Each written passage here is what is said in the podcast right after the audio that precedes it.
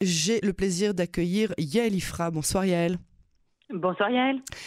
Euh, spécialiste de la politique, de l'économie et de la consommation euh, israélienne. Alors, le marché euh, du travail a beaucoup, beaucoup changé depuis le 7 octobre. Et ce soir, on va se concentrer sur un secteur qui est bien particulier, mais qui est peut-être primaire, mais vraiment basique, c'est celui de l'agriculture, des ouvriers de chantier.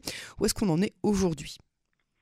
Bah, c'est un, un secteur, enfin c'est deux secteurs qui sont extrêmement importants et qui sont en train de faire presque vaciller euh, l'économie israélienne. Eh bien, tout simplement parce que vous venez de citer Yael, les deux secteurs de l'économie qui s'appuyaient avant la guerre à 100% sur des travailleurs étrangers, que ce soit euh, des travailleurs qui viennent dans le cadre d'accords entre Israël et euh, d'autres pays comme la Thaïlande, le Sri Lanka, l'Ouzbékistan, et aussi évidemment des travailleurs palestiniens qui venaient de Cisjordanie. Alors le 7 octobre, que s'est-il passé? Eh bien évidemment, euh, après euh, le démarrage de la guerre, on a retiré les permis de travail à la totalité euh, des ouvriers palestiniens qui en possédaient un en Israël. Donc c'est 110 000 ouvriers euh, plus, je vous rappelle qu'il y avait également les ouvriers de Gaza, donc euh, à peu près 20 000 ouvriers qui rentraient en Israël tous les jours, qui nous ont servi quand même de justification euh, pour pour de, pour être pour avoir une politique beaucoup plus permissive pendant des années. Et que les Israéliens recevaient chez eux les bras ouverts. Voilà, mm. alors exactement, la paix en échange, enfin la paix en échange du travail et de l'économie. Donc tout cela ont été, alors bon, certains se sont retrouvés bloqués en Israël à la suite de la guerre parce qu'ils dormaient, euh, ils dormaient dans les chantiers, ça arrive très souvent. Donc certains ont été emprisonnés, d'autres d'autres ont été expulsés. Enfin déjà, donc ça a été toute une histoire. Et puis surtout, il y avait euh, les ouvriers agricoles thaïlandais, hein, donc. Bien sûr. Il y en avait. Dont beaucoup ont été pris en otage d'ailleurs au début. Hein. Mais bien sûr, donc euh, il y en avait euh, quelque chose comme 18 000, dont 10 000 sont partis. Donc ils sont tous retournés euh, dans leur pays. D'abord, ils ont payé un leur très lourd pli, comme vous l'avez dit. Donc un grand nombre ont été assassinés, alors même que les terroristes savaient très bien qu'ils n'avaient rien à voir avec Israël, qu'ils ne parlaient pas hébreu, ils avaient montré leur passeport, etc. Ils ont quand même été assassinés. Et puis, il y avait à peu près 3000 euh, ouvriers euh, du bâtiment qui ont quitté euh, le pays. Mais les ouvriers du bâtiment, donc comme on l'a dit, c'était beaucoup moins des, des, Palestiniens, ceci des ouvriers, pardon, je voulais dire que les ouvriers du bâtiment qui sont partis, c'est donc parce que ce n'étaient les très peu d'ouvriers qui ne sont pas palestiniens, qui travaillaient dans le bâtiment, donc essentiellement des Chinois. Donc aujourd'hui, on se retrouve dans un marché où en fait il n'y a plus personne qui veut travailler. D'où deux débats qui sont en train de se produire en même temps en Israël et dont on ne sait pas très bien où ils vont aller. Donc le premier, c'est faut-il renouveler les autorisations de travail pour les ouvriers palestiniens? C'est un hmm. sujet qui est extrêmement lourd parce qu'il a aussi des conséquences, politiques et sécuritaires, bah sachant que la totalité euh, de euh, d'establishment militaire, le ministre de la Défense, le chef du Shabak, euh, sont pour un retour graduel et contrôlé des ouvriers palestiniens, tout simplement parce que en Cisjordanie, on a privé de salaire 70 000 ouvriers légaux, hein, donc euh, à peu près 40 000 qui n'étaient pas légaux. Mais donc c'est plus de 100 000 personnes qui n'ont plus de travail, euh, qui, vous savez, avec un salaire israélien en Cisjordanie, on va nourrir plusieurs familles. Hein c'est un salaire qui est très très supérieur au salaire moyen. Euh, donc c'est euh, devenu euh, au point où il y a des familles qui n'ont plus assez à manger. L'autorité palestinienne elle-même est sans cesse au bord de la faillite, elle est corrompue, très mal gérée. Il y a l'histoire des, de la TVA que Israël n'a pas versé maintenant depuis des mois, et donc elle est bien en peine évidemment de verser un chômage ou euh, bon enfin de toute façon je pense que ça lui est ça lui c'est pas je dirais pas que ça lui est égal, mais on ne pense pas trop à l'autorité palestinienne comme à un État à providence, mais le résultat est le même. Donc c'est une cocotte minute euh, sécuritaire dont euh, l'armée ne cesse de prévenir que ça risque d'exploser. Donc ça c'est une première chose. Alors Binyamin Netanyahu a essayé de faire passer au cabinet il y a deux semaines une première décision qui permettrait de faire ce qu'on appelle un pilote. Donc ça veut dire euh, prendre une ville, faire venir des ouvriers qui seraient accompagnés en bus, euh, escortés, isolés de la population, sans aucun contact avec qui que ce soit, par exemple sur des chantiers de construction qui ne seraient pas au milieu des villes. Euh, et ça a été refusé par le cabinet. Donc comme la décision n'a pas été votée, elle n'a pas été appliquée. Donc au jour d'aujourd'hui, on n'a pas de solution. Donc après, je vous parlerai des conséquences, mais ça, c'est la première chose. Et quant aux ouvriers étrangers, bah, vous voyez bien, Yael, qu'aujourd'hui, ceux qui cueillent les pamplemousses, euh, les, euh, les courgettes, etc., bah, c'est des volontaires. C'est des volontaires. Euh, voilà, des volontaires israéliens, des volontaires du monde entier. Alors, volontaires égale très plein de bonne volonté, mais les agriculteurs nous font savoir très très très vite que bon, bah, pour eux, 10 volontaires ne font même pas le travail que faisait un ouvrier agricole thaïlandais. Ah oui ben oui, bien sûr. Pourquoi Donc, ça les... bah parce que c'est pas du tout la même rapidité, c'est pas les mêmes heures de travail. Vous savez bien comment c'est. Vous êtes volontaire, vous venez, vous travaillez deux heures, on vous sert un petit truc à boire, ensuite vous retravaillez deux heures, ensuite vous rentrez chez vous. Bon, ben la journée d'un. Non, quand même. Ça, en euh, général, c'est du matin au soir avec un bon déjeuner, mais. Euh... Voilà, mais c'est pas voilà. la ouais, c'est bon, est, pas, 10% de celle d'un ouvrier agricole professionnel. Du moins, bon, alors, des agriculteurs. Si on n'a plus d'ouvriers, allez-y, pardon. Voilà. Si, on n'a plus d'ouvriers thaïlandais, les Israéliens vont s'y mettre, non? Alors toujours pas. Donc on a essayé. Donc Israël est en train de chercher partout euh, des ouvriers étrangers qui veuillent bien venir en Israël. Alors on a tenté de signer des accords avec différents pays. Donc on a réussi à signer un accord bilatéral avec le Sri Lanka. On a fait venir quelques ouvriers agricoles du Malawi. Hein on est en train de signer avec l'Inde pour le bâtiment, mais les ouvriers ne sont évidemment pas encore arrivés. C'est très très long. Il faut donner des garanties. Il y a tout un système de, euh, de mise de côté d'une partie du salaire pour que par la suite, quand ils repartent, ils aient une retraite dans leur pays. Enfin bref. Et en attendant, eh bien c'est tout le secteur qui souffre parce que euh, eh bien donc euh, les fermes ne fonctionnent pas. Il y a des récoltes qui pourrissent sur pied, les euh, démarrages de chantier ont baissé de 40%, et c'est là qu'on se rend compte à quel point l'économie israélienne est dépendante des travailleurs étrangers. Alors vous allez me dire, Yael, voilà, j'ai entendu ce que vous m'avez dit. Et les Israéliens, ils veulent pas travailler? Eh bien, écoutez, les Israéliens, comment vous dire le, Je ne sais pas si vous vous souvenez qu'il y a une grande campagne il y a à peu près un mois qui a été lancée par le gouvernement et qui encourageait les Israéliens à venir travailler dans l'agriculture et aussi en fait dans le bâtiment, mais c'était une plus petite campagne, en, avec toutes sortes de systèmes de, de primes, euh, d'aides, avec un salaire garanti minimum de 9000 shekels, enfin bon bref. Est-ce que vous voulez savoir combien de personnes ont été recrutées grâce à cette Allez. grande campagne nationale? Combien? 772. Voilà. 1000 ou Donc, 772 Non, pour non, de... 772 Non, pour de vrai. Oui, oui, 772, donc c'est 600 euh, quelque chose euh, euh, dans l'agriculture et 90 personnes se sont présentées pour le bâtiment. 90 Israéliens.